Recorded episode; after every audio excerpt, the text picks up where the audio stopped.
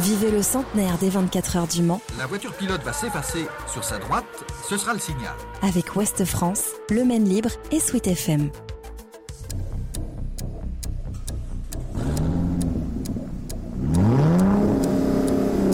Nous sommes le 16 avril 1969. Sur le circuit du Mans, l'équipe Matra se prépare à son quatrième assaut sur la course des 24 heures. Jean-Luc Lagardère, infatigable patron de l'entreprise, alors florissante liée à l'aviation, l'automobile ou encore l'armement, entend offrir à la France une victoire au terme des deux tours d'horloge. Une victoire qui échappe au bolide tricolore depuis 1950. Pour ce faire, voilà 5 ans que le Magnin investit sans compter dans les meilleurs techniciens, comme dans les plus fins pilotes, offrant à une jeune génération en or les meilleurs moyens de s'exprimer, de se battre et de gagner aussi.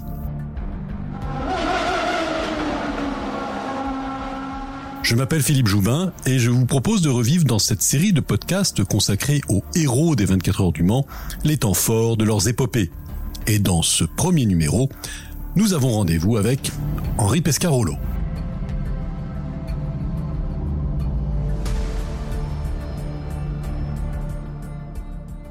16 avril 1969 donc.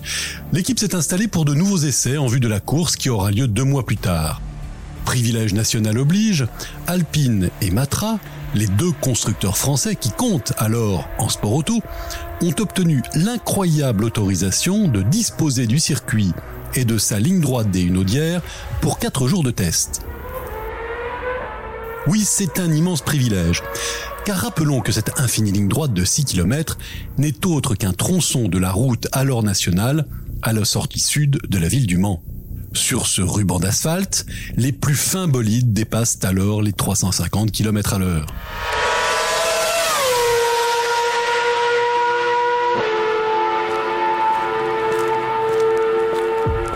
Il est un peu plus de 10h30.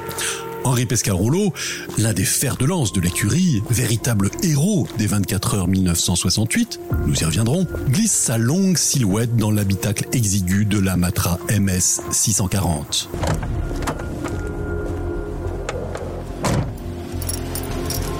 Une étonnante machine aux lignes futuristes due à l'ingénieur aérodynamicien Robert Choulet.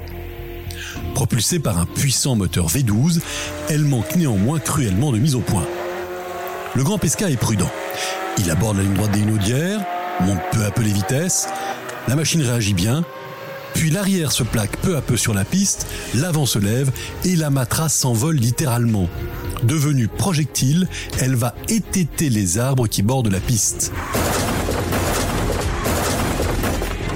Par chance, elle ne part pas en looping ni en tonneau, percute néanmoins un poteau électrique, retombe à plat, se disloque, explose, prend feu.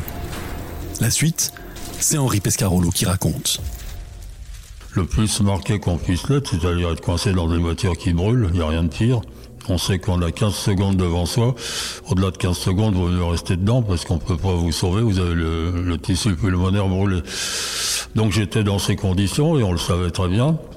J'en suis sorti. Donc, euh, n'ayant pas perdu connaissance, j'ai eu le maximum de stress qu'on puisse imaginer. Quand ma voiture était en l'air pendant quelques secondes, je savais que je serais mort au moment où elle allait retomber.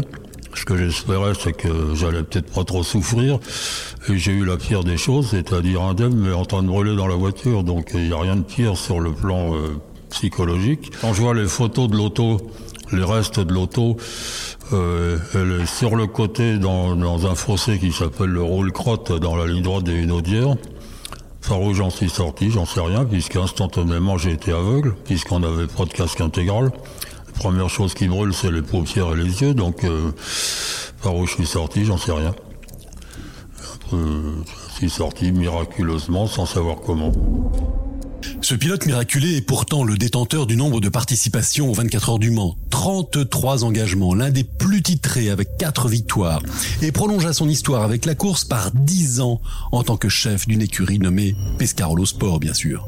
Lui et les 24 heures, c'est Je t'aime moi non plus. Une passion ardente, infinie, dont il garde à jamais les traces dans la chair.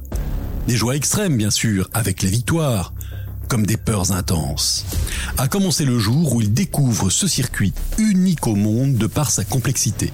Nous sommes en 1966, trois ans avant cet accident qui manqua lui ôter la vie, et on lui intime l'ordre de prendre la piste de manière imprévue afin de remplacer au pied levé son coéquipier. Écoutez-le. C'est le pire souvenir de toute ma carrière parce que je savais pas où j'allais, je voyais rien, une voiture que je connaissais pas, sur un circuit très rapide que je connaissais pas, je savais même pas où étaient les virages. Et en plus, je suis tombé au moment de la, pire bagarre euh, entre Ford et Ferrari. Vous savez, 66, c'est l'année où Ford vient essayer de battre Ferrari. Donc il y a une bagarre absolument fabuleuse pour la pole position entre Ford et Ferrari. Et moi, je suis avec ma petite matra au milieu de cette bagarre. Donc, je sais pas où je vais, je sais pas où sont les virages, je connais pas le circuit. Et je me fais doubler par des avions de chasse qui étaient en train de se bagarrer pour la pôle Ford et Ferrari. Et je crois que ça doit être la seule fois de ma vie où j'ai eu peur en voiture. Je savais pas du tout où j'allais, je savais pas quoi faire, je savais pas comment conduire. Il y avait des voitures dans tous les coins. Il y en a qui allaient 100, 100 ou 150 km h plus vite que moi. Donc je suis pas prêt d'oublier ce premier tour. Mais il n'est pas rancunier le grand Henri. Cette fois nous voilà en 1968 et la stature du jeune pilote, un peu tout fou, va basculer dans celle du héros sans peur et sans reproche. Il fait un temps de chien en cette 36e édition des 24 heures du Mans, repoussé fin septembre à cause des événements de mai 68. Sur une Matra de type 630, Henri Pescarolo fait équipe avec l'un des plus talentueux pilotes de cette génération, Johnny Servoz-Gavin. Mais cette édition est marquée par la pluie qui va et vient et joue avec les nerfs des pilotes. Contrairement à toute attente, la petite Matra bleue, magnifiquement pilotée, se hisse aux avant-postes. Et, après 10 heures de course, pointe le bout de son museau à la deuxième place. Mais patatras, en milieu de nuit, la pluie fait son retour et la Matra chute au classement. C'est alors qu'intervient celui que l'on surnomme déjà Pesca. Je suis réveillé en sursaut par Jean-Luc Lagardère qui me dit euh, Servoz abandonne, moteur cassé. Je dis bah oui, on en a déjà cassé quelques-uns des moteurs. Et Lagardère me dit non, non, c'est le moteur des Siglas. Ça me paraît tellement ridicule que je me lève et il me dit Vous voulez pas essayer, Henri? Donc je descends, euh, il pleut des cordes dehors, euh, je vais au stand, là je rencontre euh, mon coéquipier, Johnny Servos-Gavin, qui était l'un des meilleurs pilotes français, un vrai casse-cou, enfin bon, incroyable. Et je lui dis, pourquoi t'abandonnes Il me dit, c'est strictement impossible de conduire, on ne voit strictement rien, c'est même pas la peine que tu montes dans l'auto, n'essaye pas, c'est impossible. moi, quand on me dit ça, aussitôt je monte dans l'auto et je dis, je vais essayer.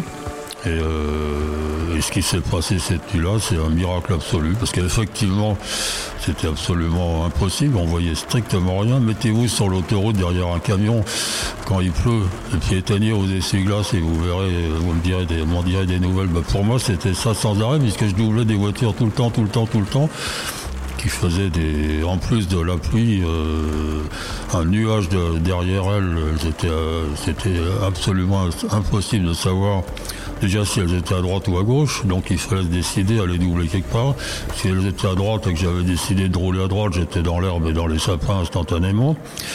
Et ça a été, euh, comme je le dis souvent, le bon Dieu était assis à côté de moi, parce que je me suis jamais gouré de sens. J'ai doublé tout le monde sans arrêt sans s'arrêter, pilotant tout le reste de la nuit, le grand barbu hisse de nouveau la voiture à la deuxième place. L'exploit est phénoménal. Les spectateurs s'entichent de cette incroyable épopée. Puis la pluie s'arrête une fois le jour levé. Pescarolo peut céder de nouveau le volant à son équipier. Les deux hommes s'imaginent déjà sur le podium. Il reste moins de 3 heures de course. Le journaliste Jacques Perrault raconte. Et c'est au moment où la foule s'est arrachée au spectacle pour penser un peu à son rendement énergétique que la nouvelle fait le tour du circuit. La Matra n'est plus en course. La Matra a abandonné. Un peu après Mulsanne, un pneu littéralement déchiré. À trois heures à peine du drapeau à damier, elle est stupidement mise hors de combat. Pescarolo a subi l'épreuve avec sérénité. La course est ainsi faite. 55 ans après, Henri Pescarolo se souvient. Malheureusement, euh, il y a eu une grosse faute de l'équipe Matra. Euh, Il y a Mauro Bianchi qui a pulvérisé une alpine euh, au Théâtre Rouge. Donc on est passé tout doucement dans les débris. Et j'ai un pneu qui a déchappé à l'avant gauche. Et la grosse erreur de Matra, c'est qu'ils auraient dû changer le pneu arrière gauche aussi, parce que si le débris était passé sous la roue avant, il avait dû passer sous la roue arrière. Et euh, au bout de la ligne droite d'une audière, après pleine vitesse, le pneu a déchappé, ça a tout arraché. Euh, l'arrière, la suspension, la batterie qui était devant la roue, tout a été arraché et ça a été l'abandon. Donc c'était vraiment triste parce qu'on avait fait vraiment un exploit. Et c'est sous les bravos du public que se retire la valeureuse équipe française. Absent en 1969, conséquence de son terrible accident dont nous avons déjà parlé, Pescarolo renoue avec Le Mans et l'écurie Matra dès 1970, mais sans succès. Puis il fait une apparition, sans succès là encore, chez Ferrari l'année suivante, mais retrouve les voitures bleues de France en 1972. Cette année-là, il a pour coéquipier un certain Graham Hill. Quel pilote que ce Hill Anglais bon teint au physique de gentleman avec son élégance et sa fine moustache. Il est surtout alors l'une des superstars du sport automobile à 43 ans. Alors qu'il prend part pour la dixième fois aux 24 heures du Mans, il a déjà été sacré deux fois champion du monde de F1, a gagné 14 grands prix, dont quatre fois celui de Monaco, et ainsi que les 500 miles d'Indianapolis. Mais à l'époque, le champion anglais est un peu en pré-retraite et Jean-Luc Lagardère, le patron des Bleus, est tout heureux d'avoir su attirer une des vedettes du sport mondial. En revanche, Pescarolo était lui beaucoup plus mesuré. Je voulais pas être avec lui au départ et euh, c'est par la force des choses que j'étais avec lui. Je croyais que étant un pilote assez âgé et un peu ancien, je me disais euh, s'il pleut la nuit ou s'il y a du brouillard le matin, il va rentrer se coucher. Et en fait, il a fait une course absolument splendide et en particulier la nuit sous la pluie. Car malgré les retraits des meilleurs Porsche et Ferrari des années précédentes, Matra, grand favori de cette édition-là, doit faire face à la vaillante concurrence des équipes Alfa Romeo et Lola. Néanmoins, ce sont les trois nouveaux prototypes français appelés 670 qui ont réalisé les meilleurs temps aux essais. Alors bien vite, en course, elles s'échappent en tête. Le crépuscule approche. Et voilà comment se profile la nuit de la course avec le commentaire de l'époque. Le temps s'est rafraîchi, le ciel s'est dégagé, la nuit tombe doucement sur le circuit où les deux Matrasimka, la 14 Verganley et la 15 Pescarolo Hill, mènent le bal à 204 de moyenne. Mais derrière, loin derrière, à 5 tours, une remontée s'amorce. Celle de la troisième Matrasimka, la 16, pilotée par Jabou Yeops. Remontée non pas sur les deux matras de tête, mais sur les cinq voitures qui sont derrière. Les trois Alpha, la Lola numéro 7, la Porsche numéro 60. Une lutte âpre, passionnante, qui va donner du punch à cette nuit sans étoiles, l'une des plus courtes de l'année. Mais Le Mans n'est jamais une promenade de santé pour autant. Le dimanche matin, alors qu'il s'est lancé dans une superbe remontée, Joe Bonnier, l'un des plus flamboyants pilotes de l'époque, trouve la mort. Sa Lola s'est accrochée avec une Ferrari attardée. La collision est si violente que la voiture du malheureux Suédois décolle à la verticale comme un hélicoptère, s'envole dans les arbres de l'autre côté des rails de sécurité. Le pilote est tué sur le coup. Toujours en tête, les matras s'écharpent pour le commandement dans un duel à haut risque et alors que la pluie vient inonder le circuit. Mais victime d'une collision, puis d'un souci mécanique le dimanche peu après-midi, Sever et Ganley, sur l'autre matra, perdent des tours précieux. J'ai des pertes de puissance. Je dois avoir un problème moteur. Sans plus de pression, Pescarolo et Hill, sur la numéro 15, peuvent dérouler jusqu'à l'arrivée. C'est Austerlitz, mais sans le soleil. Pour sa septième participation aux 24 heures du Mans, Matrasimka inscrit son nom en tête du palmarès deux fois. Depuis la Talbot de Rosier Père et Fils il y a 22 ans, aucune voiture française n'avait gagné ici, du moins à la distance. Henri Pescarolo, Graham Hill, Matrasimka, la victoire sourit aux opiniâtres. Une nouvelle victoire française. C'est donc ce qu'était venu chercher Jean-Luc Lagardère, l'omniprésent patron de Matra. 22 ans que cela n'était plus arrivé. Et c'était ce seul Graal qui était venu conquérir le capitaine d'industrie, grand passionné de sport. Un aboutissement qui correspond aussi au plus beau souvenir d'Henri Pescarolo au terme des 24 heures du Mans. C'était l'objectif de Jean-Luc Lagardère. Euh, toute l'équipe Matra s'est vraiment défoncée au sens propre et au sens figuré, puisque euh, dans toute cette préparation, euh, quand Jean-Luc Lagardère a annoncé que euh, son objectif était de gagner les 24 heures du Mans, il y a toute la préparation au cours de laquelle il y a un pilote de chez Matra qui s'était sur la ligne droite des Hunaudières, c'est Robbie Weber. moi, j'aurais dû me tuer aussi sur la ligne droite des Hunaudières. J'en suis sorti miraculeusement. Donc, il y a eu un apprentissage progressif à tout niveau pour arriver euh, à avoir une voiture euh, potentiellement euh, gagnante des 24 heures du Mans. C'était un effort colossal pour tout le monde. Et puis c'est arrivé en 72 avec Gramil comme coéquipier en ce qui me concerne. Et on gagne enfin les 24 heures du Mans. Donc ça avait demandé tellement d'efforts, tellement de sacrifices que c'est le plus beau souvenir effectivement. comme toujours, c'est on a coutume de dire la première fois c'est toujours la meilleure. Euh, en l'occurrence, 72, effectivement, c'est le meilleur souvenir. Et pourtant, des souvenirs, il va en accumuler encore et encore Pescarolo. Les deux années suivantes, en 73 puis 74, il gagne de nouveau sur Matra, les deux fois avec un coéquipier nommé Gérard Larousse. Et ce, au volant de la voiture qu'il considère encore aujourd'hui comme la plus phénoménale qu'il ait jamais pilotée. La Matra 670, c'est la plus belle voiture que j'ai jamais conduite. Euh, la preuve, le record du tour que j'ai établi à Spa avec cette voiture est euh, actuellement un record qui n'a jamais été battu, non pas à Spa, puisque le circuit n'existe plus, mais c'est le record le plus élevé d'un circuit routier, toute voiture confondue. Le seul qui a approché ce record, ça a été Montoya dans une F1 euh, turbo à effet de sol à Monza, mais il est quand même derrière moi, donc euh, la, preuve que c'était la plus belle voiture qu'on ait jamais imaginée, c'est la 670. Et pour moi, c'est une jouissance totale. Ce tour euh, record à ou le record, ce qu'on a fait ici, c'est la plus belle voiture du monde que j'ai jamais eue. Il devra attendre 10 ans pour sa quatrième et dernière victoire, en 1984, sur une Porsche, enchaînant les engagements sur des Ligier, Rondeau, Porsche, Jaguar, Lancia ou autres courage.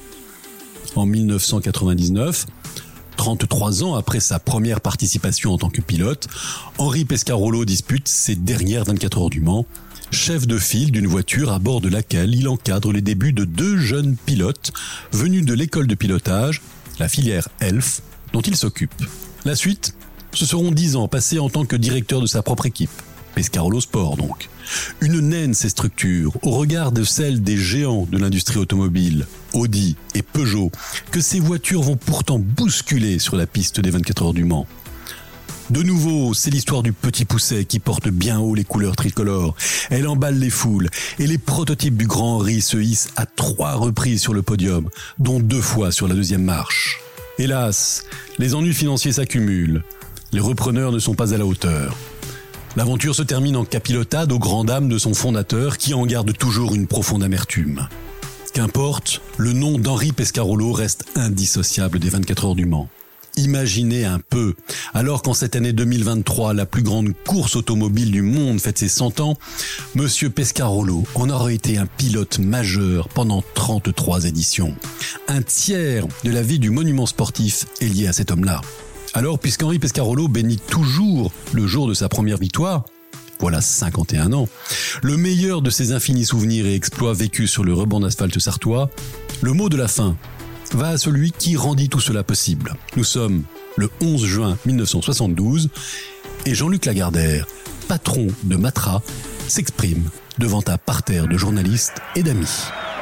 Je suis convaincu qu'il fallait avoir de toute manière une pensée toute particulière pour Henri, qui a été très blessé aux essais justement ici, au Mans, et qui en 1968 a été un héros malheureux, mais un héros pour la Matra. Donc Henri est incontestablement celui qui méritait le mieux de gagner le Mans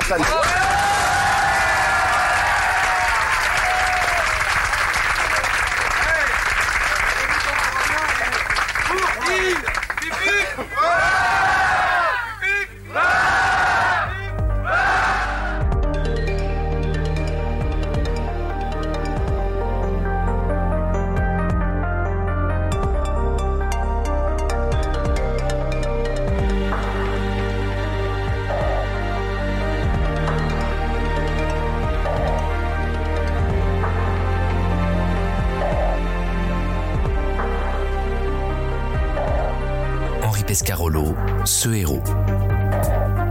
Un podcast de Philippe Joubin. Montage et réalisation, Pierre Fossé, Marius Sor et Ronan Coquelin-Lyon.